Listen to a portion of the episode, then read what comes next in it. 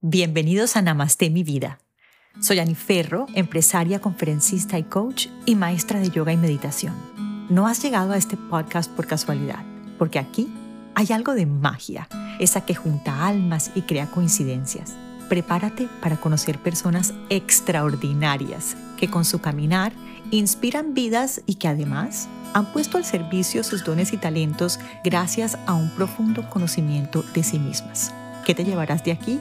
Ajá, la certeza de que tú también puedes lograr tu máximo potencial, pero sobre todo, mucha inspiración para conectarte con esa energía creadora y abundante que hay en ti. Namaste mi vida. Mi invitada de hoy es una mujer real, una mujer fantástica con la que se darán cuenta, tengo muchísimo en común. Ella es Lucía Barrios. Seguramente muchos de ustedes la siguen como yo en Instagram. Ella es la creadora de la página que se llama Etiqueta con Estilo. Lucía nació en la capital de la amistad, en el norte del Perú. La ciudad se llama Chiclayo y desde pequeña, mira cómo se le cumplen a uno las cosas, soñaba con viajar y conocer diferentes culturas. Y gracias a su compañero de vida con el que se casó, ha recorrido el mundo. Mira que tenemos eso en común. Lucía ha vivido en Inglaterra, en Bruselas, en Portugal, en Austria, en Colombia. Es madre de dos hijos adolescentes y es una gran anfitriona y organizadora de eventos. Y de alguna manera, a lo largo de su trayectoria de vida, se dio cuenta de que tenía que reencontrar un espacio para sí, de que tenía que volver a esa mujer y poner al servicio esos dones y talentos y esa experiencia que había construido a lo largo de los años y decide, como dice ella y como nos contará hoy, reinventarse a través de su conocimiento sobre etiqueta. Yo estoy segura que muy pronto se van a enamorar de esta mujer maravillosa. Bienvenida, Lucía, a Namaste mi vida. Muchas, muchas gracias, Ani, por esta invitación tan especial. Estoy muy, muy feliz de participar en este podcast, de verdad. Muchas gracias por la invitación. Muchas gracias a ti. Y una de las cosas de las que hablábamos antes eh, de que empezáramos a grabar es que me encanta la manera tan, voy a usar una palabra que tú usaste, poco acartonada y real, con la que tú compartes todo tu conocimiento sobre etiqueta. ¿Nos quieres contar un poquito para ti qué es la etiqueta? Bueno, te voy a contar un poquito. Esa palabra cartonada es muy, yo soy peruana, pero vivo en Colombia y es una palabra muy colombiana que la escuché una vez y que me llamó mucho la atención, acartonada, muy estructurada. Porque eso es lo que normalmente se piensa de la etiqueta. Se piensa que la etiqueta es una herramienta, pero que solamente es usada por gente de la alta sociedad o gente con mucho dinero y que pues, es muy difícil de estudiarla o de entenderla pero realmente no lo es. La etiqueta es una herramienta que nos permite eh, comportarnos de una manera que todo fluya, que las relaciones sociales puedan fluir de una manera tranquila, que las personas con que estamos se sientan cómodas, que brindemos respeto, que eh, brindemos comprensión, que sea todo amabilidad y ante todo que no hayan pues malos entendidos, que la gente no se sienta incómoda. Entonces, al tú saber de etiqueta, tú te vas a sentir mucho más tranquilo y vas a poder estar en cualquier momento y en cualquier lugar.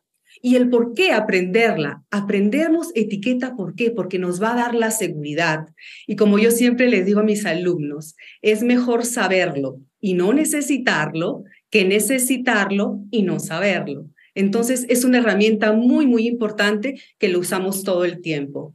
Qué valioso. Y una de las cosas que contaba ahorita que tú y yo tenemos en común es justamente que hemos viajado y hemos estado expuestas a muchísimas culturas distintas, muy distintas entre sí, y muchas maneras de comportarse o, de costumbres muy distintas. ¿Cómo sientes tú que a ti personalmente tu conocimiento sobre etiqueta o protocolo te ha ayudado a navegar estas diferentes culturas, porque parecería contraintuitivo, ¿no? Porque parecería que la etiqueta está muy relacionada a tu aspecto cultural, pero ¿cómo sientes tú que justamente ese conocimiento te ha ayudado a navegar en diferentes culturas? Tocas ahí un súper buen punto. La etiqueta varía de lugar porque son costumbres y no están escritas en piedra. Entonces, cada vez también va evolucionando. De acuerdo, por ejemplo, el COVID nos ha hecho evolucionar en muchos temas de etiqueta, pero no entremos ahí. Yo, como le conté a Ani, y para las personas que me están escuchando, para que me conozcan un poquito más, si no me siguen en redes sociales, yo soy peruana. Hace 23 años me casé y salí y nos fuimos primero a Europa. Hemos vivido en diferentes países y efectivamente con diferentes pues costumbres. Primero hemos vivido en Inglaterra, en dos ciudades diferentes, luego nos fuimos para Bruselas, que está en Bélgica, luego nos hemos ido a Portugal. En Portugal tuve la dicha de tener a mis dos hijos, ellos nacieron ahí en Lisboa, luego nos hemos ido a Viena, Después, ahora, bueno, hace ya 11 años hemos vivido a venir a Colombia y he vivido en Bogotá, en Manizales, donde vivo actualmente, y en Pereira. Cada lugar es muy particular, muy diferente, ¿no? Europa definitivamente muy diferente. Y te voy a dar un ejemplo muy facilito respecto a la importancia de saber sobre las costumbres del país. Hace poco estuvimos en España y con la familia, yo me acordaba de ese tema, pero yo me olvidé y dije, no voy a decir nada porque estaba con otros amigos. Llegaron unos amigos colombianos conmigo y yo les presenté a la familia. Ellos saludaron y dieron solamente un beso. ¿Y qué te parece? En España, ¿cómo saludan? Mm. Saludan dos besos. Mm. Entonces, siempre recomiendo yo preguntar y averiguar las costumbres del país, porque ¿qué pasa en ese caso?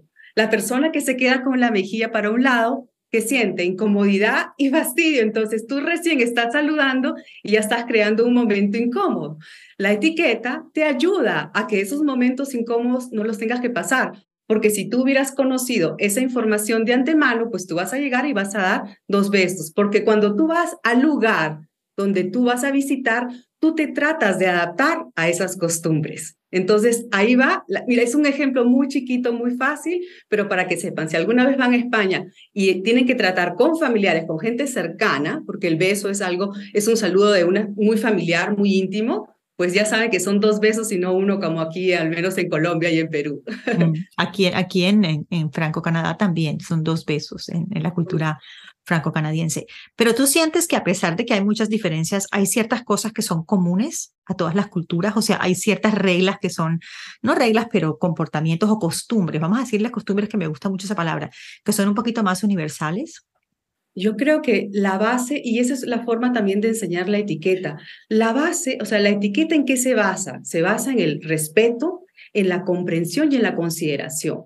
Entonces, res, perdón, respeto, consideración y amabilidad. Entonces, esa es la base. Entonces, pues, por ejemplo, las costumbres son diferentes en Japón al momento del saludo. ¿Qué es el saludo? Eh, con el saludo que yo digo, con el saludo yo digo, no quiero peleas, quiero abrir una comunicación, quiero abrir una relación. Entonces, si yo saludo con, un, con una venia en Japón, esa es la forma del saludo. Ese es el, el, modal, la forma como lo hacen, la costumbre cómo lo hacen. Pero la base, que es la etiqueta, es saludar, porque estoy respetándote te estoy diciendo hola y quiero comunicarme contigo. Entonces, ahí está la diferencia, ¿no? Y la importancia de conocer esas costumbres. Las costumbres van a variar. Si en Francia comen con los, el montaje de la mesa en Francia es con los cubiertos para abajo y no son para arriba. Eh, tú sabes que hay diferentes estilos de comer. Está el estilo americano, el estilo europeo y hasta el inglés. Hay diferentes estilos. Uno tiene que aprender. Si yo voy a ir a Europa, pues trato de comer al estilo europeo para no crear incomodidad, si no van a decir, pues yo no sé, eh, como aquí en América Latina hemos aprendido que tenemos que cambiar los cubiertos, que es el estilo americano, que es el zigzag. Pero cuando uno ve a Europa, si se fija, ellos mantienen los cubiertos en la mano y nunca los están cambiando de una a otra. Ese es el estilo europeo. Entonces, pues si yo sé que voy a ir a un país que me, informo. Yo siempre les digo a las personas, traten de informarse, traten de averiguar y todo está también en el sentido común. Si uno no sabe, está la ley del espejo. Uno mira, uno mira cuál es el comportamiento de las personas. Pero si yo llego a un lugar y veo que se están todos saludando con la mano y nadie da beso, pues, por ejemplo, en Estados Unidos, así sean familiares, muchas veces solamente le dicen, hi, hey, no saludan con beso como en América Latina. O los hombres, por ejemplo, mis hermanos le dan un beso a mi papá, pero hay lugares que no. Ay, el hombre, ¿cómo le va a dar un beso a otro hombre? Entonces es importante siempre conocer cuáles son esas costumbres que te van, a, te van a hacer sentir más segura, porque eso es, la etiqueta es nuestro comportamiento, es una herramienta que nos brinda saber cuál debe ser el comportamiento correcto y también nos ayuda a pasar momentos que no sean incómodos, sino que todo fluya naturalmente. Y hablando pues ya con herramientas un poquito más puntuales para las personas hispanohablantes, ¿no? Vamos a hablar primero de, de América Latina y después nos extendemos un poquito para incluir también a España.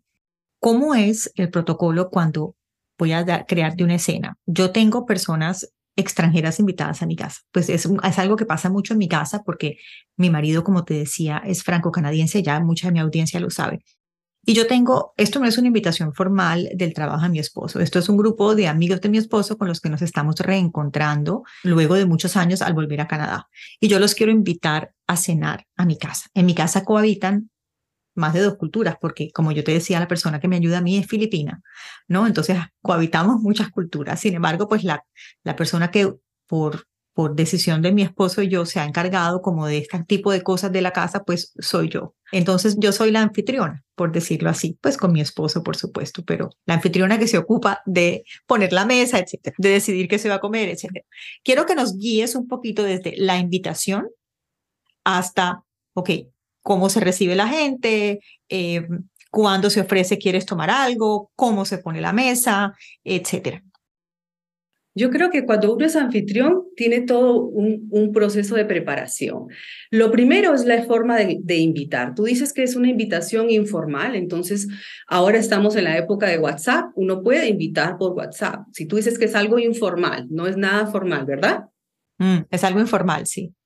Lo que uno siempre debe tratar es de dar la mayor información, pero precisa.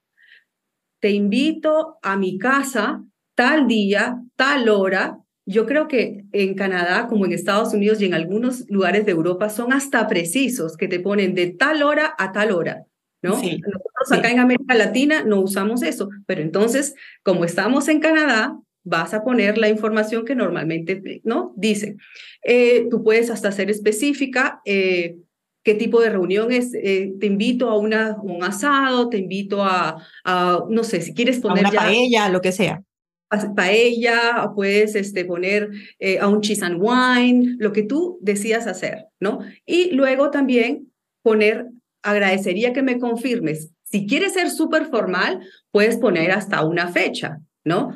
te agradecería me confirmes hasta tal fecha, eso lo hacen mucho en Europa. En América Latina, como te digo, somos mucho más informales en ese aspecto. Ahí tendrías que ver cómo, yo no sé cómo se maneja normalmente en Canadá. Si lo hacen normalmente, entonces tú como invitado tienes que, primeramente, pues agradecer la invitación. Si todavía no sabes si vas a poder ir o no ir, le puedes decir muchas gracias por la información, muchas gracias por la invitación. Déjame, yo hablo con, por ejemplo, mi esposo y ya te confirmo. De esa forma le estás diciendo, él la he recibido, ¿no? De una forma educada y ya te voy a confirmar. Y lo adecuado es confirmarlo por lo menos dentro de las 48 horas. De esa forma el anfitrión puede comenzar a prepararse. Y ese envío de invitación también va a depender de la, de la, cuanto más tiempo va a depender de la formalidad. Si es un matrimonio, pues que uno se tiene que preparar con mucha anticipación, uno lo envía pues con hasta tres meses o más. Si es un viaje ahora que se usa casarse en Cancún o en algún lugar de alguna isla paradisíaca, uno lo hace con mayor tiempo porque hay que comprar tiquetes, hay que reservar el hotel y eso. Pero algo más informal, yo te recomendaría pues con una semana o una semana y media antes. Si no te han respondido que no es lo adecuado como invitado, uno le puede también, cuéntame, al final decidieron, pudiste venir o no, porque es sumamente importante como anfitriona estar preparada. Y lo, para comenzar, lo más importante es saber cuántos invitados voy a tener, porque de eso va a depender toda la logística de la invitación o del evento. Una vez que ya tengo confirmados los invitados, es el menú, trato de comprar con anticipación, trato de preparar todo, trato de preparar la casa. Y al momento, una recomendación extra al momento de ser anfitriona es de buscar esos invitados, porque sí, a veces uno quiere invitar, pero uno tiene que ser también muy, digamos, astuto al momento de elegir esas personas. Uno quiere invitar muchas veces a todo el mundo, pero tú sabes que ciertos, ciertas personas... que no se mezclan, sí, de acuerdo Claro, hay personas que tú sabes que no se llevan, tú, tú eres colombiana, tú sabes cómo son las ciudades pequeñas, muchas veces se sabe que fulano con mengano no se llevan, entonces pues no lo vas a invitar, salvo que sea un evento pues como por ejemplo mi 50 que invité a 100 personas que tú sabes que pues van a compartir pero muy de lejitos y no puede pasar nada. Pero cuando es unas, algo más pequeño como en tu casa, algo informal que son 8 personas o máximo 10, trata de que esas personas tú puedas entender que hay armonía, que se lleven bien, que tengan algún punto en común. Luego, pues cuando llegan ellos, tú trata de estar preparada 15 minutos antes y al momento de que llegue el invitado como anfitriona, una de las, o el anfitrión o la anfitriona tiene que recibir al invitado. Lógicamente, hace pasar a la casa, le enseña el lugar donde has destinado para que ellos puedan compartir esa primera parte del evento, si fuera una cena que tú lo vas a hacer luego pasar a un comedor, ¿no? Y si hay personas que ellos no conocen, es muy importante que tú les digas, mira, eh, te presento a Juan, Juan es, un colombiano que acaba de venir. Entonces, trata siempre que en esa presentación buscas algo en común que ellos puedan comenzar a tener algún tipo de conversación. Porque nuevamente, si alguien va a tocar la puerta nuevamente, tú como anfitriona vas a tener que salir. Y esa, ahí va pues a crearse como un hielito, pero si tú le diste algún, algo para que ellos puedan comenzar a conversar, esa conversación va a ser más fluida. Luego, una vez que están sentados. sí, perdón que te interrumpa. ¿Y las alergias cuándo se preguntan? Me imagino que en la invitación, después de que te confirman. Excelente pregunta. Se me, me faltó decirte, al momento que uno hace esa invitación, es obligación del anfitrión preguntar si la persona tiene alguna alergia. Pero esa alergia, Ani, no es que a mí no me gustan los champiñones. ¿No? Es que tú tienes realmente una alergia. No le puedes decir cosas que no te gustan porque si no tú ya estás predisponiendo al anfitrión que haga. Algo por ti. No, tú no, no. Si tiene planeado para ella, pero bueno. Y otra cosa, cuando te dicen, no, es que por ejemplo yo soy vegano, entonces en ese caso tú no vas a hacer una parrillada o un asado. Uno tiene que ser también un poco más creativo para que todos se sientan cómodos en ese ambiente. Cuando hay una alergia, es obligación del anfitrión. Caso, digamos, que no nos hayan compartido esa información como invitados, que no nos hayan preguntado y realmente yo tengo algo, tengo intolerancia a la lactosa, yo le escribo. Muchas gracias, Ani, por tu invitación.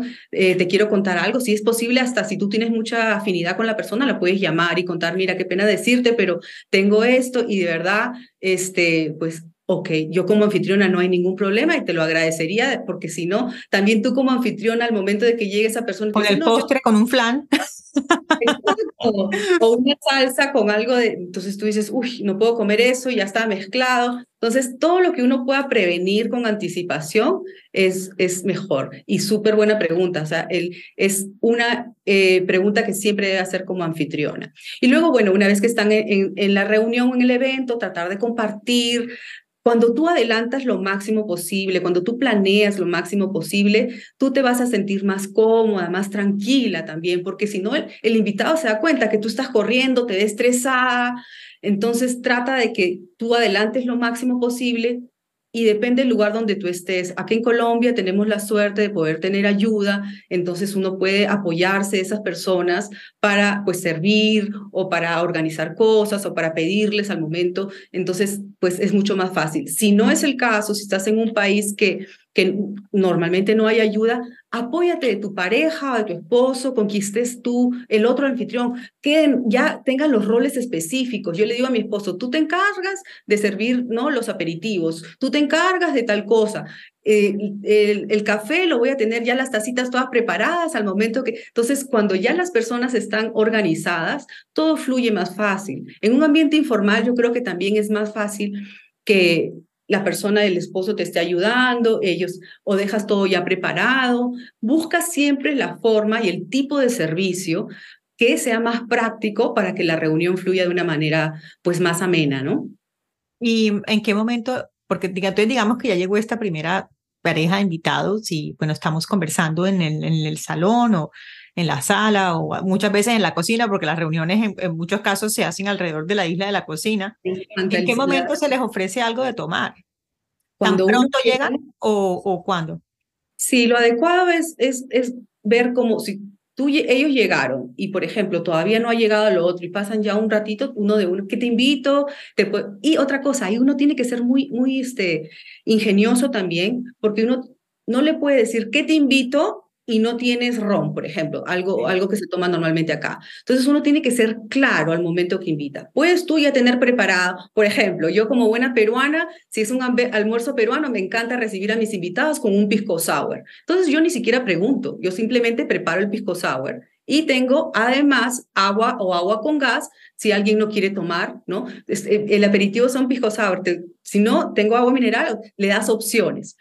Caso contrario, que tú sea, que le vas a eh, decir, no, te invito, tengo whisky, tengo ron, o sea, le, tú le das las opciones. que mm, claro, claro. Qué importante eso. No te pide, ay, yo te recibo una cervecita y no compraste cerveza. Mm. Entonces la persona, ay, rápido. Que pedir un rap corriendo.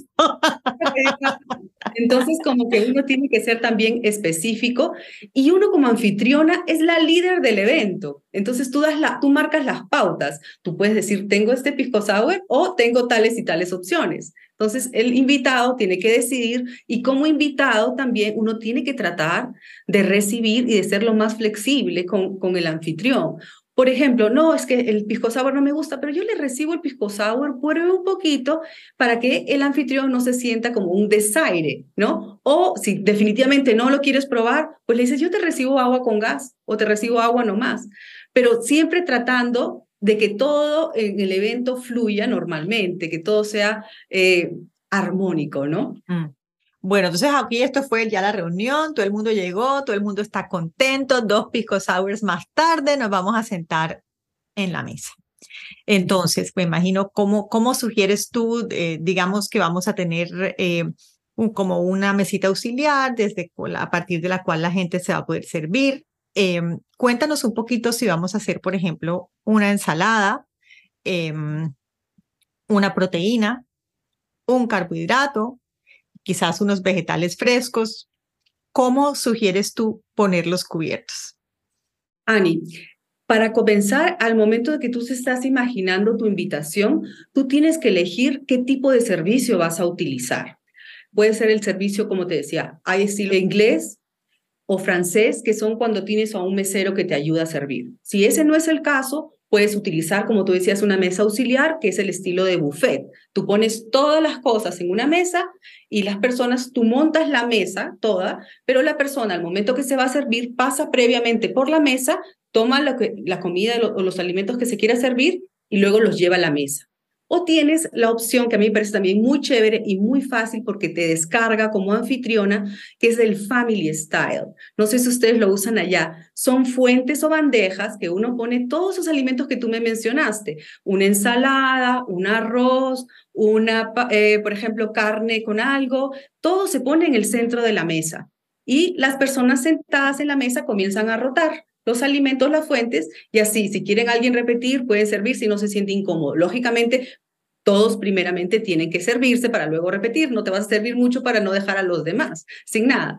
Pero esa es una opción también muy fácil. O está la opción que se llama emplatado, que viene de cocina. ¿Cuál es esa? Que el plato ya viene servido. Entonces tú sirves ya todo en el plato, lo que tú has pensado ofrecer a tus invitados. Entonces, el emplatado también es muy fácil cuando uno pues no tiene ayuda. Tú como anfitriona tienes ya los platos preparados, en ese momento los sirves, vienes, los distribuyes en la mesa y te sientas y compartes con los invitados. Entonces va a depender del tipo de servicio que tú hayas elegido. Bueno, entonces vamos a detenernos porque yo soy una persona que no come mucho y a mí no me gusta que me sirvan porque cuando me sirven no me puedo terminar el plato es mucha comida. Entonces, digamos que ahora vamos a hacer aquí un paréntesis en nuestra cena de esa noche. Aniferro está sentada en la mesa y hablamos también de lo que nos gusta y lo que no nos gusta, ¿no? Porque pues a mí nadie me preguntó, sino que me lo sirvieron y pues yo no tengo ninguna alergia, pues de verdad que no tengo, pero sí tengo cosas que definitivamente no como.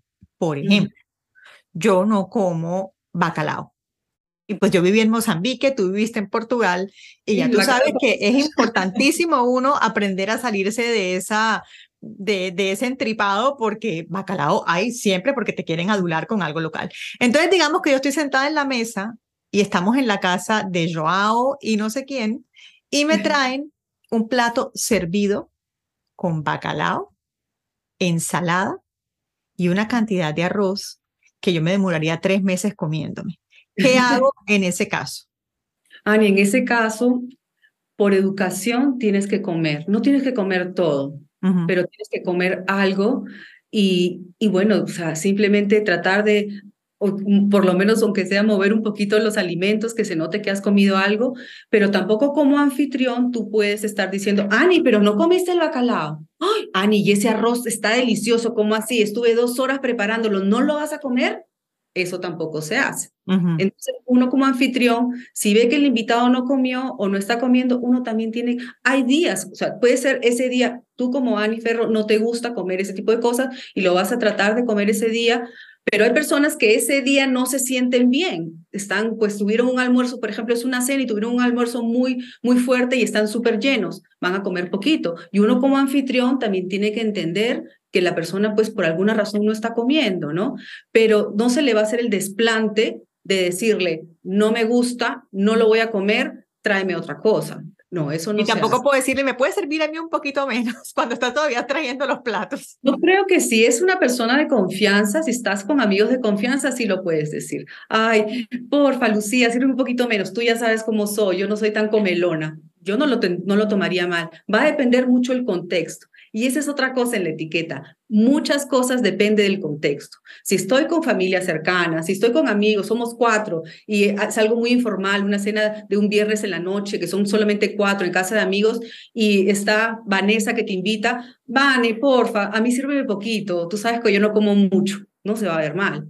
Pero si te invitan a la casa del jefe de tu esposo y te invitan a una cena formal y te sirvieron ya, pues Ani se queda calladita, trata de comer un poco y ya. Pero me pasó, me pasó tal cual, o sea, me pasó en una ceremonia oficial, eh, no voy a decir el país, eh, me tocó comérmelo. Mira, tomé tanta agua, menos mal había agua porque hubiera sido vino y hubiera sido otro espectáculo también.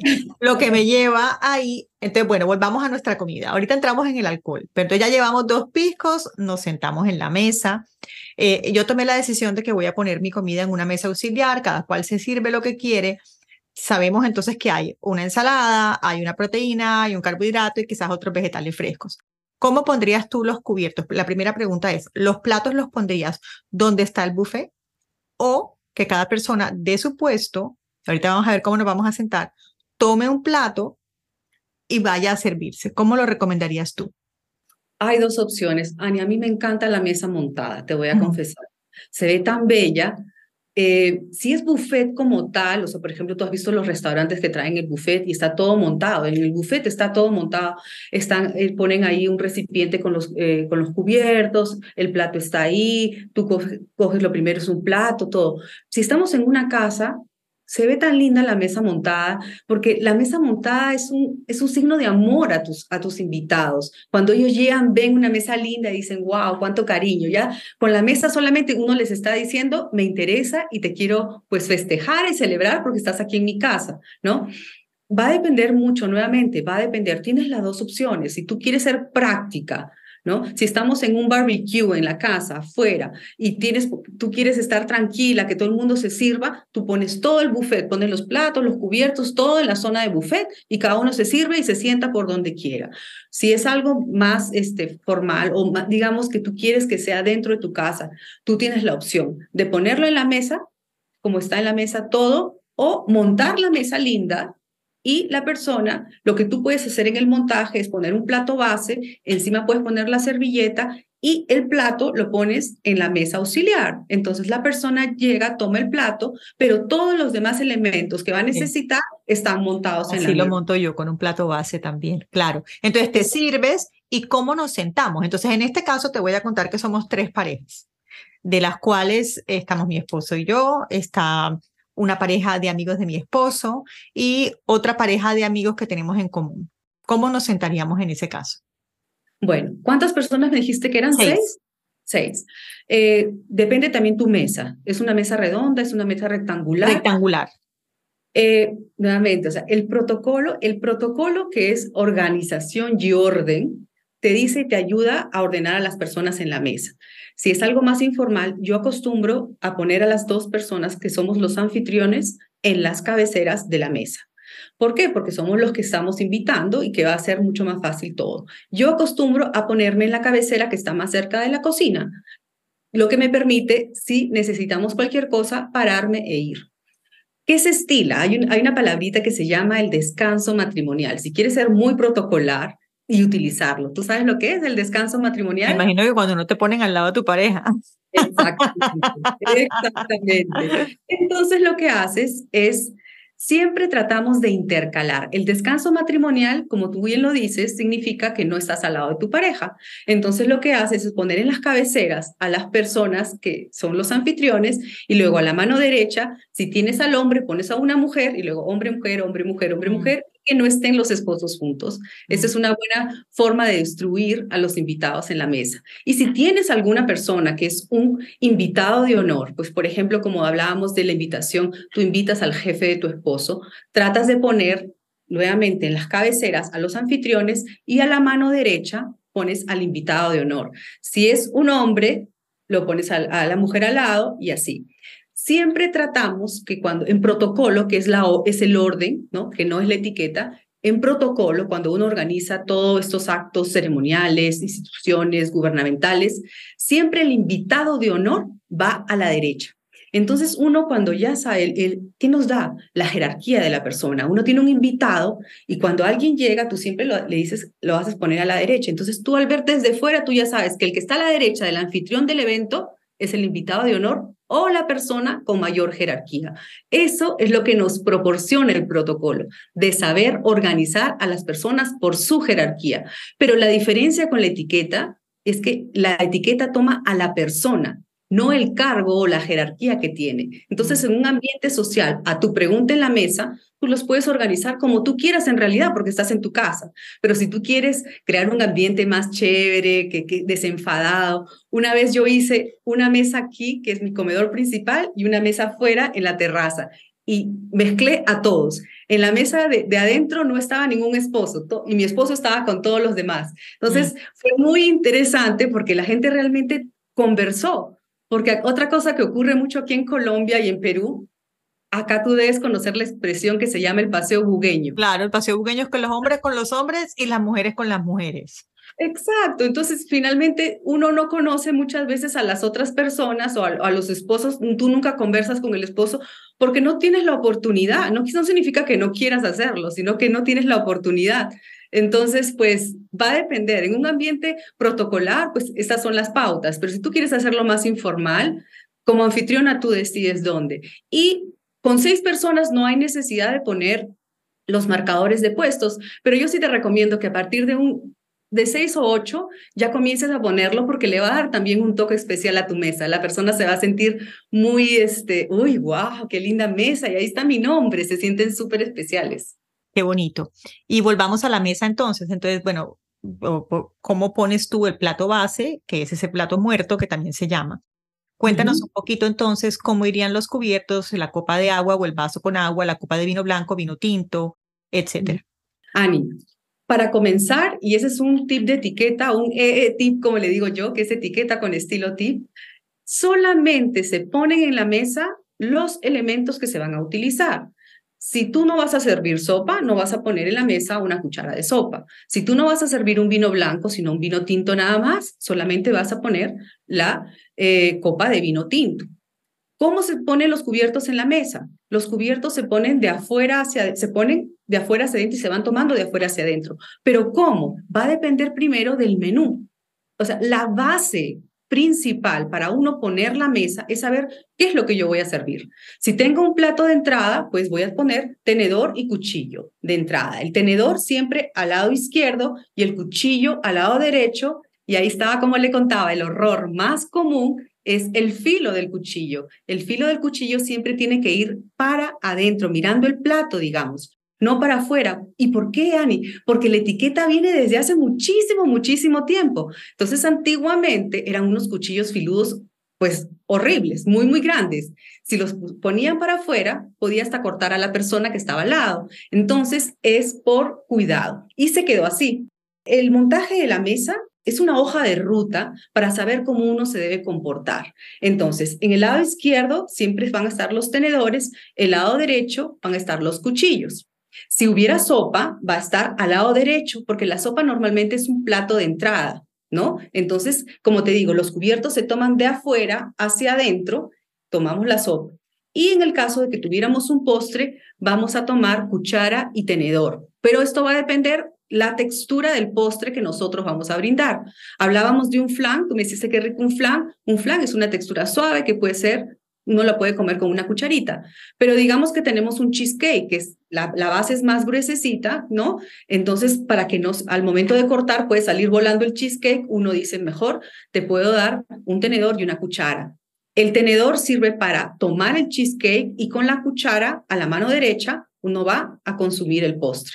Siempre con el tenedor, que siempre va a la mano izquierda, como el tenedor de entrada, como el tenedor de segundo, y la cuchara hace las veces de tenedor, pero como es postre, la usamos para llevarnos el postre a la boca. Ah, bueno, pero voy a repetir acá esto porque esto, entonces yo me perdí un momentico aquí porque a mí me habían enseñado que la cuchara, si había una sopa, un consomé o una crema, se ponía arriba del plato con el mango de la cuchara hacia la derecha. Eso no. Eso no, y ese es un error que se ve mucho también.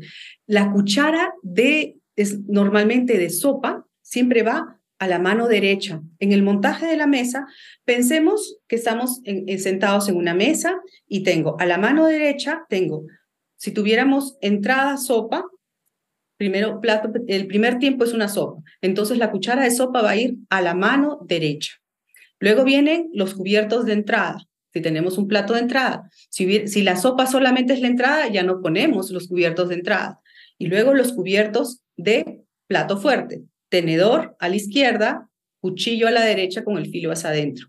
Y en la parte superior vamos a tener, yo siempre hago este, las personas no nos están viendo, pero yo estoy haciendo con las manos como si fuera un avión. Entonces, esta, para saber con qué mano voy a tomar la cuchara de postre, es igual a la cuchara que está de sopa. Entonces, me va a indicar va para este lado encima. Arriba del plato, ahí sí iría arriba del plato. Exacto. La cuchara que va arriba del plato es la cuchara de postre. Entendido, ok, lo estaba haciendo mal. Pero te voy a dar un tip, que tú que eres, eh, que hablan mucho inglés ahí, y es algo muy, muy fácil de entender para que tú sepas a qué lado va qué cosa, y cuando nos sentamos en un montaje formal, no sabemos cómo lo vamos a utilizar. Entonces, en un montaje formal normalmente tenemos un plato de pan entonces vamos a decir estas siglas, como la marca del carro BMW, BMW. B for bread, porque en la parte superior vas a encontrar el pan, en la parte superior izquierda. En la parte del medio tengo the meal, que es la M. B, the bread. Meal de M acá. Y en la parte de W, o sea, de W, está water, que es el agua, las copas de agua, o wine, wine, puedes poner agua, puedes poner vino. Entonces, con esas siglas, cuando tú te sientas, tú dices, ah, bueno, ¿cómo me, será que esto es mío? Porque uno de los errores más comunes es que tomes la copa del otro o el pan del otro. Entonces tú ya sabes, Lucía dijo que era BMW. Me siento y digo, en la parte superior era la B de bread. Entonces, en la parte superior izquierda está el pan. Ese pan es mío. En el medio está la comida, de mío, plato. Y en la parte superior derecha está la W o la W, que es water o wine, para que así tú sepas cuáles, cuáles son tus elementos de la mesa. Entonces vamos aquí a la derecha, justo arriba del cuchillo de la comida o, o los cuchillos. Perfecto, Cuéntanos qué va ahí en ese W, en esa derecha, arriba de los cubiertos y en qué orden. Bueno, hay formas de organizarla. La que es más fácil para que todos y la que más se utiliza en un montaje formal es las que las copas van alineadas en degradé. Entonces, la copa más grande va más adentro, que es la copa de agua. La copa de agua es la que normalmente se mantiene todo el tiempo durante todos los tiempos del servicio de mesa, porque uno siempre toma agua. Entonces, la que está más adentro, digamos, pegada a la cuchara de postre, por decir algo para que se ubiquen, esa es la copa de agua. La copa de agua es la más grande. Luego viene la copa de vino tinto y luego la más pequeña es la copa de vino blanco porque el anfitrión tiene que haber decidido qué tipos de vinos va a ofrecer. Todo esto está ya previamente, eh, ¿cómo se llama?, organizado. No es que no. Entonces tú pones de acuerdo al menú que tú hayas previsto y planificado. Copa de, vino, copa de agua primero la más adentro, copa de vino tinto y copa de vino blanco. Si hubiera un brindis, puedes poner también una copa de champán. Depende en qué país estés y en qué momento hayas previsto el brindis, Hay lugares que el brindis se hace llegando, entonces la copa de champaña va a estar un poco más cerca para que se tome primero. Si no, se pone por detrás, que es, por ejemplo, en los matrimonios, se hace antes del postre el brindis, que, ay, mira, hacen las palabras, hacen un brindis, en ese momento la copa está por detrás. Todo esto, las copas se van a poner al momento, se van a poner en orden de cómo van a ser utilizadas. Y si vas a servir, pues digamos que es una carne y solo quiero servir un vino tinto, pues no pongo la de vino blanco. Y si no voy a hacer brindis, pues no pongo la de champaña, a no ser que quiera brindar con vino tinto. En un ambiente informal uno puede brindar vino tinto, no hay ningún problema, pues el anfitrión puede tomar la, la, iniciativa o hasta un mismo invitado cuando estamos entre amigos, chicos, salud, y esa es otra, el tema de la, de, para brindar, y este es el otro de los errores que se comete mucho, es que las copas no se chocan. En un ambiente informal las copas se pueden chocar, pero en un ambiente formal no. Y nuevamente nos retrocedemos a la etiqueta Antiguamente, porque ya no todo el mundo tiene, se utilizaban las copas de cristal, que son muy delicadas y muy finas. Hay una historia también, o una, dicen que eh, antiguamente chocaban las copas y querían uno envenenar al otro. Al chocar, que se pasaba el veneno de una copa a la otra. Entonces, hay como, dicen, eh, hay diferentes este, teorías, esa es la palabra, no me salía.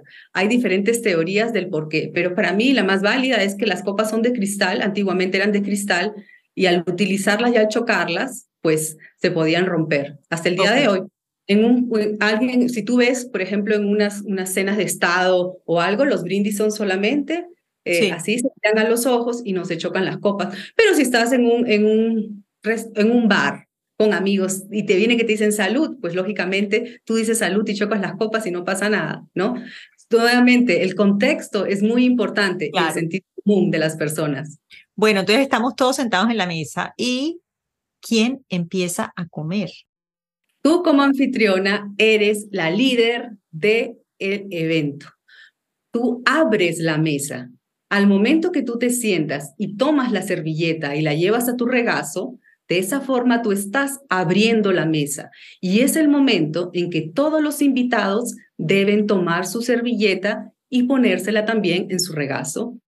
En un ambiente que estamos invitados a una casa de familia con una anfitriona, es después que la anfitriona abre la mesa, que la anfitriona toma su servilleta y se la pone en el regazo. Si estamos en un restaurante, ahí sí es cuando nos vamos a sentar, llegamos hay nuevamente sentido común. Estamos en una mesa redonda y somos ocho, amigos que nos vamos a, ver para, para comer, pero llegaron solamente cuatro, eh, de esos ocho llegaron cuatro. Entonces, espero que lleguen los demás y luego tomo la servilleta, porque si no me voy a estar parando y voy a tener la servilleta en el regazo, se puede caer, entonces esperas. Si es un matrimonio, que los novios están todos, hay diferentes mesas, no voy a esperar que el anfitrión, que es el novio con la novia, tome la servilleta, no. Espero a que todas las personas de la mesa estén sentadas y tomo la servilleta. Mm. Sentido común es tan importante. Cada contexto es diferente y nos tenemos que adaptar al, al contexto, siempre demostrando respeto. Claro. Bueno, y ahora entremos a situaciones ya fuera de la mesa, que creo que nos lo has dejado muy claro y creo que como bien dices, pues leer muy bien el contexto y ser sensible culturalmente. ¿Qué pasa cuando estamos en un grupo? Pues, el ascensor, por ejemplo, es un tema que a mí, para mí el ascensor es apasionante porque uno sí que puede conocer diferentes culturas en un ascensor. Entonces, habemos tres personas por entrar a un ascensor, de las cuales yo soy la única mujer. ¿Quién entra primero al ascensor? Porque esto es algo que creo que mucha gente se va a sorprender. ¿Quién entra primero al ascensor cuando hay una sola mujer? Bueno, esto lo dice, por supuesto, el protocolo o la etiqueta, pero ¿quién entra primero a un ascensor? ¿Los hombres o las mujeres? Bueno, primero que todo, dejamos salir a las personas que están dentro del ascensor. Esa es regla número uno. Sí, que eso en Latinoamérica es un temita. ¿Cómo vas a entrar si todavía están ahí adentro? O sea, es imposible, ¿no? Ani, en este mundo que estamos tratando de haber igualdad entre hombre y mujer, el que está primero cerca al ascensor es quien entra. Si tú quieres tener y ser más, o sea, un poquito más caballero, tú puedes tener la opción de decir, por favor, pasa adelante. Pero en este mundo, por ejemplo, si estamos en un ambiente corporativo y tienes personas, tú eres, digamos, yo estoy en mi oficina y llega un alto ejecutivo, un gerente general a mi oficina, pero mi oficina queda en el piso 10 y yo lo estoy recibiendo abajo en la recepción.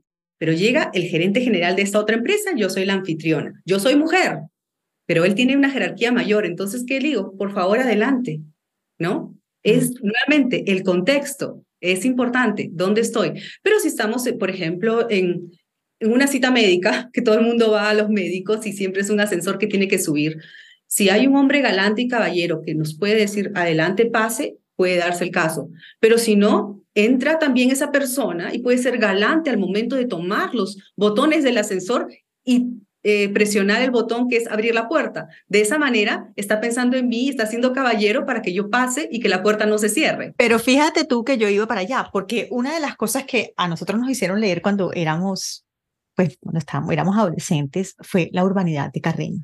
seguramente te acuerdas de la urbanidad de Carreño. Y la urbanidad de Carreño dice justamente que a un ascensor entran primero los hombres, porque primero es a lo desconocido, es un tema de seguridad. Bueno, obviamente esto estamos hablando de que yo no sé hace cuánto se ha escrito la, la urbanidad de Carreño, pero este es el año de la yuca, querida. O sea, esto hace muchos años.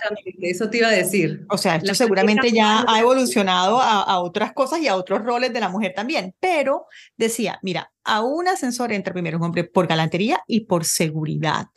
¿Qué te parece? O sea, que esto ha evolucionado ahora y... Está evolucionado y estamos hasta, eh, por ejemplo, y más que todo, el otro día puse yo esa pregunta en el tema, la primera cita, cuando uno sale, ¿quién debe pagar? Yo decía que quien invita es quien debe pagar. Puede ser que la mujer invitó al hombre, pero no, los lo que pasa es que la etiqueta está evolucionando y el tema de las mujeres está evolucionando. Más que todo, como te contaba, en el ambiente corporativo, o sea, estamos buscando ser tratadas de la misma manera, de igual forma, salvo lo que cambia es la jerarquía, si tienes una jerarquía mayor, pero como mujer tú decides si quieres, por ejemplo, en ese caso, ser tú la que pase o no, pero la etiqueta cambia constantemente, va evolucionando. Lo que Carreño, Carreño tiene mucha cosa, también el tema de, de subir las escaleras. Decía que, este, que la mujer nunca iba adelante porque si no el hombre le iba a estar mirando la parte de atrás. Cosa que ahora decimos, no, la mujer va adelante porque el hombre la está cuidando por si se cae.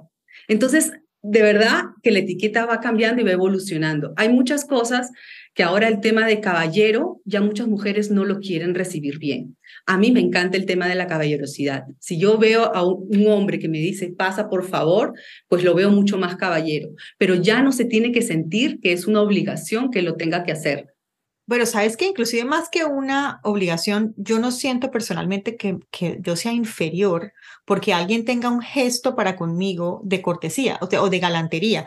Yo, por ejemplo, con mi hijo eh, que tiene 14 años, le digo, oye, pero por favor, ayuda a tu hermana. Ella puede, pero por supuesto que puede. Claro que puede, pero es un gesto de galantería. En algunos casos también le digo, oye, ven acá a mi hija cuando el papá llega al supermercado con el carro lleno de, de cosas, oye, ven acá, vamos a ayudar a tu papá. No, papá puede, claro que puede, pero es un tema de cortesía. Yo creo, yo, yo creo que este tema, por supuesto, es un tema muy sensible y, y, y pues es muy válido. Cada cual se para en este tema como siente que se quiere parar. Pero yo te digo, yo personalmente no me siento inferior o no me siento débil porque alguien me pasaba mucho eh, en la universidad que yo tomaba el metro y llegaba uno al final del semestre, amiga, con esa maleta, con todos los libros que tenías en el locker y era la maleta que pesaba dos veces más que tú, más la bolsa de todos los chécheres, de todos los zapatos que tenías eh, en el metro. Y si había alguien que me ayudaba, yo nunca percibí esto alguien me ofrecía, venga, yo, yo, te la subo porque o estaba dañada la escalera eléctrica del metro. Me pasó una vez en particular que la escalera del, de, eléctrica del metro estaba dañada y sube tú de un metro subterráneo al primer piso con una maleta llena de libros, ¿no? Y con dos bolsas llenas de zapatos. Claro. Alguien muy amablemente me ofreció y, y pues fue un, un hombre, ¿no? Un muchacho pues yo lo recibí no como un acto de debilidad, sino pues como una persona que lo necesita. Totalmente, es que mucho depende de la persona, pero como te digo, en el ambiente corporativo se ve más esto, porque como estamos tratando de mostrar igualdad, a veces muchas mujeres se sienten ofendidas y dicen, no, no, pero como te digo, es muy importante siempre el sentido común y el contexto. Yo tampoco me siento ofendida. A mí me encanta, me encanta un hombre caballero, me encanta un hombre que, que me abre la puerta, me encanta un hombre que me espera, me encanta un hombre que, me, que piense en mí. Claro que sí. Y no lo veo tampoco como algo de debilidad para nada. hay personas que como ya hemos evolucionado y son muy feministas, piensan que, que no, que ellas pueden con todo, ¿no? Entonces, este, sí, hay sí, o sea, que sí pueden con todo, pero uno puede recibir también una, una ¿sabes? Un, un apoyo. Y ahorita tocaste un tema que, que me parece fantástico, porque esto sí que ha cambiado de mi época, ¿no? Y de, de nuestra época. Y es, pues imagínate que te invita a comer a alguien, pues ya nosotras estamos fuera de circulación, querida, sí, pero te invita a comer, pues una pues ya tampoco podemos hablar de un hombre o una niña, sino de una persona que está interesada en ti y te invita a cenar. Eh, mira, no, te invito a que vamos a comer, te está la palabra que voy a usar es cortejando, que creo que ya no se usa tampoco. pues te está invitando porque quiere, están hablando. Quiere conocerte más. Sí. ¿Quién paga y qué pasa si yo interpreté, porque a mí me decían de mi casa, usted nada más se lleva la plata del taxi por si aquello fue un paquete chileno, mijita, y usted se quiere devolver para su casa. Porque claro, no había celular para que uno llamara a la mamá para que viniera por uno, ¿no? Uno se, en inglés se dice mad money, que uno tiene su plata por si uno cualquier cosa dice, no, este tipo es un paquete chileno y yo me voy para mi casa. Em, ¿Qué pasa? Bueno, primero, eh, ¿qué dice la etiqueta de quién paga? Y segundo, ¿qué pasa si esta persona me invita? Yo interpreto que esta persona me está invitando y que va a pagar, porque pues como tú me dices, tú, yo te invito, pues tú, tú me invitaste. Y resulta que la persona me dice, cuando llega a la cuenta me queda mirando y que miti miti, y resulta que yo no llevé mi billetera. Exacto. Es que para comenzar, pasa lo mismo con la invitación. Tú, te estás, tú tienes que ser lo más claro posible, ya sea que invites a tu casa o que invites a una persona a salir. Te invito a salir, te invito a comer. Cuando tú estás diciendo te invito, eso conlleva a que tú vas a pagar por eso, ¿no?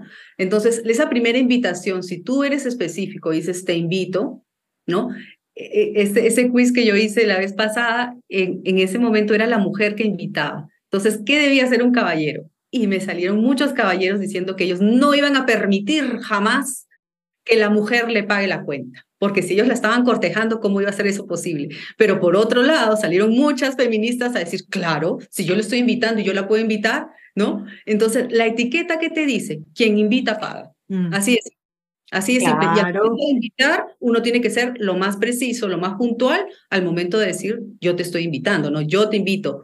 Porque otra cosa es decir, eh, veámonos en tal lugar veámonos en tal lugar, veámonos en el restaurante tal, ahí no le estás invitando, le estás diciendo, vamos, nos, nos podemos juntar ahí las dos personas, pero no le estás invitando, ¿no? ¿Qué te parece si nos vemos? Que es diferente a te invito a comer, a cenar a tal restaurante a las 8 de la noche, tengo una yo estoy haciendo la reserva, pues es muy diferente. Mm. Entonces, nuevamente es quién hace la invitación y cómo la hace, ¿no? Mm. Bueno, yo ahora te voy a, vamos a cerrar con la embarrada, porque es que uno sí tiene que cerrar con la embarrada, Lucía, a ver qué hace uno en un momento. Pues resulta que tú me invitaste a tu casa, Lucía, y yo vengo de este viaje trasnochada y tú me diste, y vengo de mi ayuno intermitente, y tú me diste ese pisco, y qué rico, y me tomo otro pisco, y me tomo tres piscos, y cuando quiero ver a Niferro está, pero contentica, es un detalle. Y de repente, pues en esa sabrosura en la que estoy, pues de repente a veces uno pasado de tragos hace tonterías y puede llegar a incomodar. Y resulta que pues yo me tomé mis tragos y me enfiesté y de alguna manera te hice sentir incómoda y cómo resarcirse de eso. Y tú como anfitriona, primero tú como anfitriona, ¿cómo lo manejas? Me dice, oye, ven acá, te voy a servir un cafecito o te voy a servir un, un pedialite y te vas a quedar aquí sentadita. ¿Cómo lo manejas tú? Porque, a ver, eso pasa. Eso eh, ocurre muy frecuentemente. ¿Sabes? Y, y, y, después yo, si fui Ani Ferro, la que cometió esa embarrada en tu casa, pues yo cómo lo manejo después, contigo y con las personas que estaban ahí. Claro. Mira, eh, primero yo como anfitriona tengo que estar preparada para ese tipo de cosas, porque eso va a ocurrir. Cuando hay trago de por medio, eso va a ocurrir. Yo siempre recomiendo que cuando uno es anfitrión, no tome mucho. Tampoco no digo que no tome, porque si no, la otra persona se siente incómoda que el anfitrión no está tomando nada, sino uno puede hacer como si estuviera tomando y mantiene un trago todo el tiempo o va, este, pues toma un trago, toma agua y así, pero que la anfitriona siempre tiene que estar pues más o menos sobria durante la reunión. Para mí es muy importante porque tú no sabes qué puede pasar. Puedes tener ese tipo de personas o accidentes que puedan ocurrir y no estás en tus cinco sentidos para hacerlo. Bueno, si la persona está con sus traguitos, digamos que es Ani, yo me iría al esposo de Ani y le diría, no sé cuál es su nombre, le digo, por favor, mira, este, Ani ya la veo un poquito mal, eh, ¿qué te parece? ¿Le damos algo? ¿Quieres que se recueste un rato en mi casa, en mi cama? ¿O le damos, tengo yo Lua o Alcacercer, ¿te parece? ¿O quieres ya llevarla a tu casa? Yo creo que uno le da la opción primero a la persona que la está acompañando. Caso que no sea que no tienes una pareja o alguien, yo como amiga te tendría en mi te llevaría, te diría, Ani, ¿sabes qué? Te veo muy mal, recuéstate acá en la cama y pasado un tiempo le llamaría un taxi o si ya terminaron, ya se fueron todos y todos estamos bien para llevarla a su casa o le pediría un taxi. Pero no dejaría que mi amiga maneje, no dejaría que ella se vaya a la deriva sin nadie, ¿no? Porque un taxi uno tiene eh, taxi de confianza que puede llamar y luego uno se asegura de que llegó.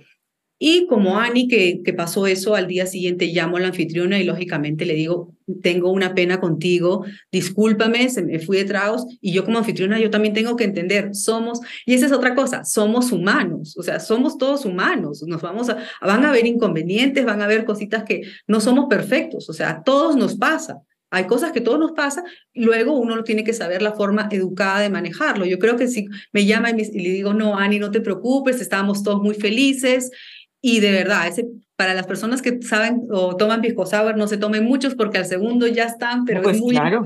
engaña mucho. Pero siempre, siempre viéndolo desde un punto como anfitriona, tampoco me voy a molestar, sino tratar, la anfitriona tiene que ser una persona flexible. Cuando tú invitas a tu casa, tú quieres que las personas la pasen bien y tú estás preparada para cualquier cosa. O sea, si tú quieres que tengo unas copas de cristal finísima que me regaló mi abuelita, pues si tú sabes que esa es normalmente una fiesta de parranda con amigos que no la ya que ellos no la saco. Sí, si yo tengo, por ejemplo, ya este florero de cristal, no lo pongo porque yo sé que se puede caer. Entonces así voy cosiendo cositas. Miro el espacio. Si yo sé que se va a volver una fiesta, pues abro espacio. Trato de que muebles no interrumpa para que no se caigan.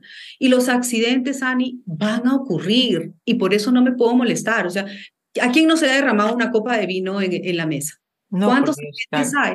Sí. A todo el mundo, a mí también, a amigos míos, y yo por eso no voy a poner una mala cara. Sí. Hay gente, no te pases, hay gente que hace como anfitriona, no te pases este mantel que yo acabo de comprar para esto. No nos podemos poner en eso. Cuando somos anfitriones, tenemos que estar preparados para esas cosas. Y como anfitrión tenemos que tener un kit, de verdad, un kit con, con alcacerces, con Dolex, con eh, un este, extinguidor, porque a veces pasan problemitas también. Con las velas, sí, claro. las velas, tenemos que estar muy pendientes de las velas. Otra recomendación con las velas, si ya vamos a pasar a comer y tenemos las velas ya sea en la sala o en el, a veces también que es algo muy rico tenerlas en el baño por el olor y por todo, apaguémosla, porque no sabemos qué puede ocurrir en ese trayecto, en ese, uno se olvida, ¿no?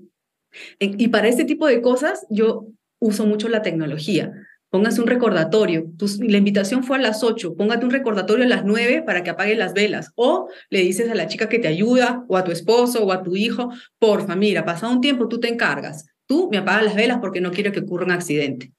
Bueno, y antes de que te vayas, porque algo que muy poca gente sabe, es tú tienes una historia de vida fascinante, pero antes de que empezáramos a grabar, compartiste un poquito de intimidad conmigo y me parece que tendría, obviamente, todo lo que nos has dicho tiene muchísimo valor, pero uno de los propósitos de este espacio es inspirar.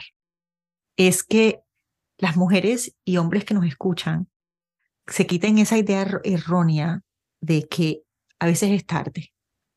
Yo quiero que tú nos cuentes cómo tomaste tú la decisión de dedicarte a esto que estás haciendo hoy y qué pasó en ti a nivel interno para perder ese miedo y lanzarte a compartir tus dones y talentos.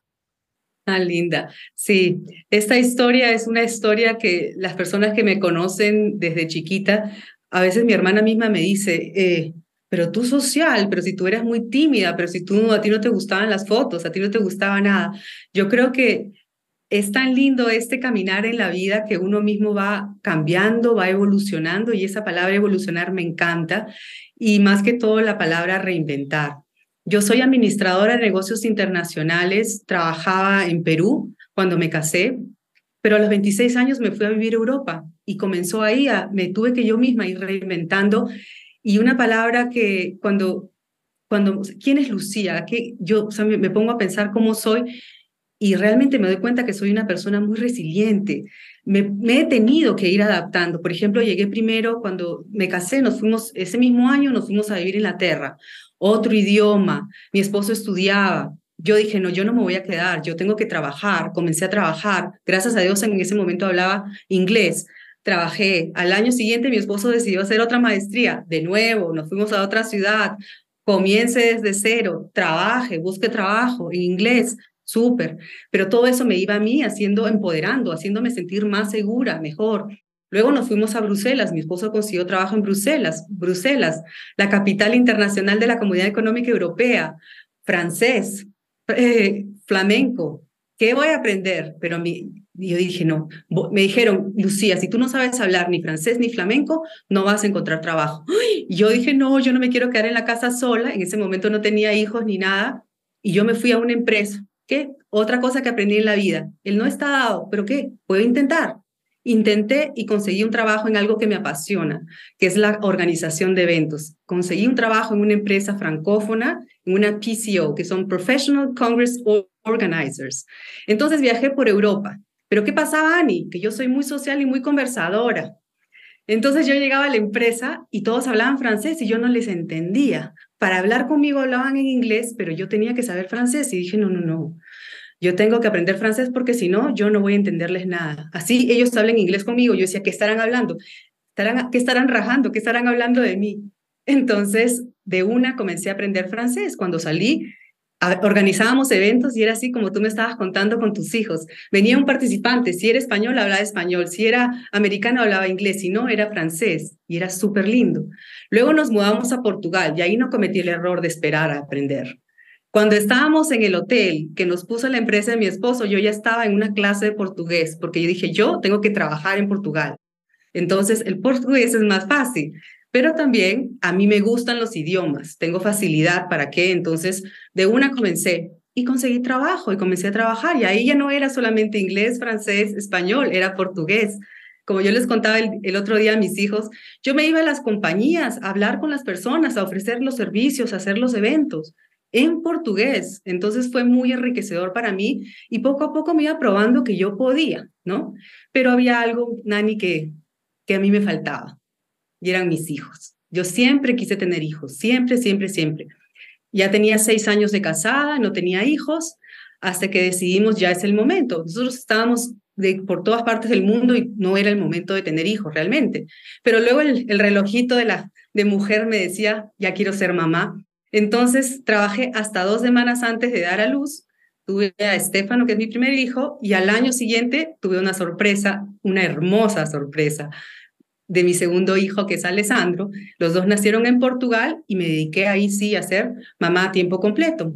Luego nos mudamos a Viena, seguí siendo mamá a tiempo completo y pasados dos años y medio que estuvimos en Viena, me fui a, me vine acá a Colombia y entonces yo dije, ah, no, ya es el momento para mí, yo me voy a trabajar a Colombia. Y en Colombia no podía trabajar por el tema de visa. Y entonces ahí comenzó mi, mi reinvención. Yo dije, no, pues, ¿qué, ¿qué estuve haciendo? Yo había estudiado negocios internacionales, pero estuve trabajando en eventos. Entonces dije, bueno, me voy a perfeccionar, voy a hacer una maestría en organización de eventos, protocolo y ceremonial. Y así comencé a través de la virtualidad a estudiar esta maestría. Y ahí fue donde, en esa maestría que me hablaba un poco del protocolo, del ceremonial, llegó a mí la etiqueta. Cuando llegó la etiqueta, yo dije, no, esto a mí me apasiona. Es que era una mezcla de todo, porque en realidad la base mía siempre es la organización de eventos, pero pues el protocolo, el ceremonial, la etiqueta, me comenzaba a llamar la atención y comencé a asesorar empresas en Pereira cuando estaba trabajando. Luego vino la pandemia, yo dije, ¿y ahora qué voy a hacer yo? Y no, yo tengo que, yo tengo que seguir, yo tengo que seguir adelante porque yo quiero seguir trabajando, pero pues, ¿qué hago? Y como te contaba, soy muy estudiosa, muy perseverante en eso. Se me mete algo y ahí estoy. Dije, no tengo que aprender Instagram. Ah, yo no tenía Instagram, ni siquiera tenía, en Facebook publicaba muy poco. Y yo decía, a mí no me gustan las fotos, a mí no me gusta salir en público, yo qué voy a enseñar, cómo lo voy a hacer. Aparte que ya estoy vieja, que esa es la cosa que estábamos hablando. Yo, Ani, te voy a confesar, este año he cumplido 50 años, o sea, estamos hablando cuando tenía 47. O sea, nunca es tarde para las personas que me están escuchando. Y eso me apasionaba. Yo leía y yo puedo estar, se me pasan las horas porque la etiqueta y el protocolo y los eventos, todo uno lee y, aprende de aquí. Entonces ya estoy pensando en la marca personal, el lenguaje no verbal y me enriquezco de todo, de todo leo, de todo quiero aprender y apunto, tengo cuadernos de cuadernos apuntando información. Y dije, no, voy a, voy a comenzar en Instagram y comencé. Muy tímida, solamente podría publicaciones que no salía yo.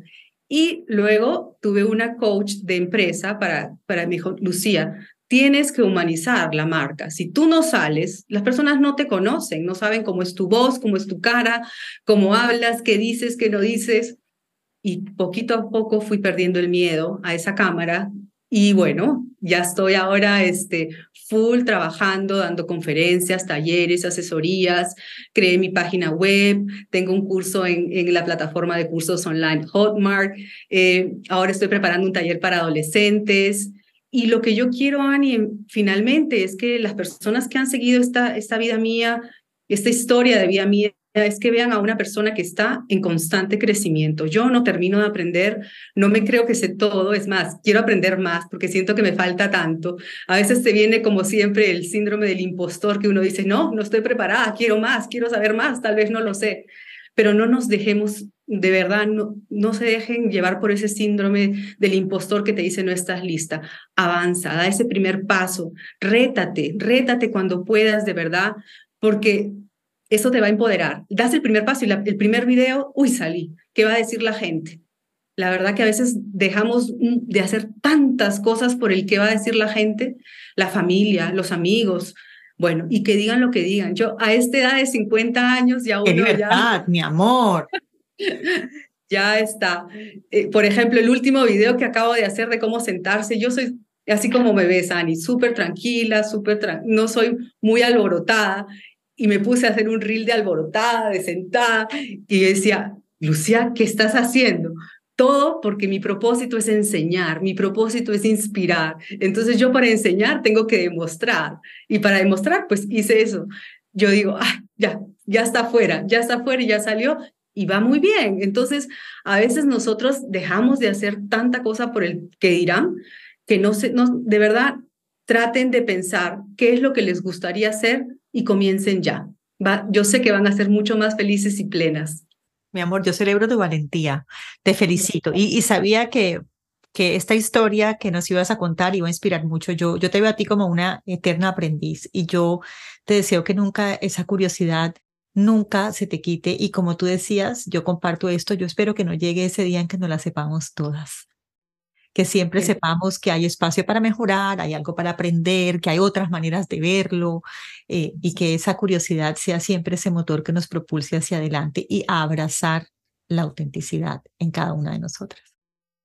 Yo quiero agradecerte por tu generosidad, eh, por, porque sé que te atosigué cuando estabas en tu viaje de tus 50 años por Europa para que nos reuniéramos. Quiero agradecerte el tiempo, que es el regalo más grande y el recurso más valioso que todos tenemos. Y quiero terminar como terminamos siempre este espacio y es con una oracióncita celta, que no tiene ninguna denominación. Lucia, yo quiero desearte que el camino se abra siempre a tu encuentro, que el sol caiga cálido sobre tu rostro, que el viento siempre te sople de espaldas y que la lluvia caiga mansa sobre tus campos y quiero desearte que hasta que volvamos a encontrarnos, ojalá muy pronto, ojalá en vivo para darte un abrazo y en ese manizales tan bello, Dios, el universo, la vida, en quien tú creas, te lleve sana, suave y dulcemente en la palma de su mano. Namaste. Namaste. Gracias, Lucía. Gracias a ti, Ani, por esta invitación tan linda. Me encantó conversar contigo. Igualmente.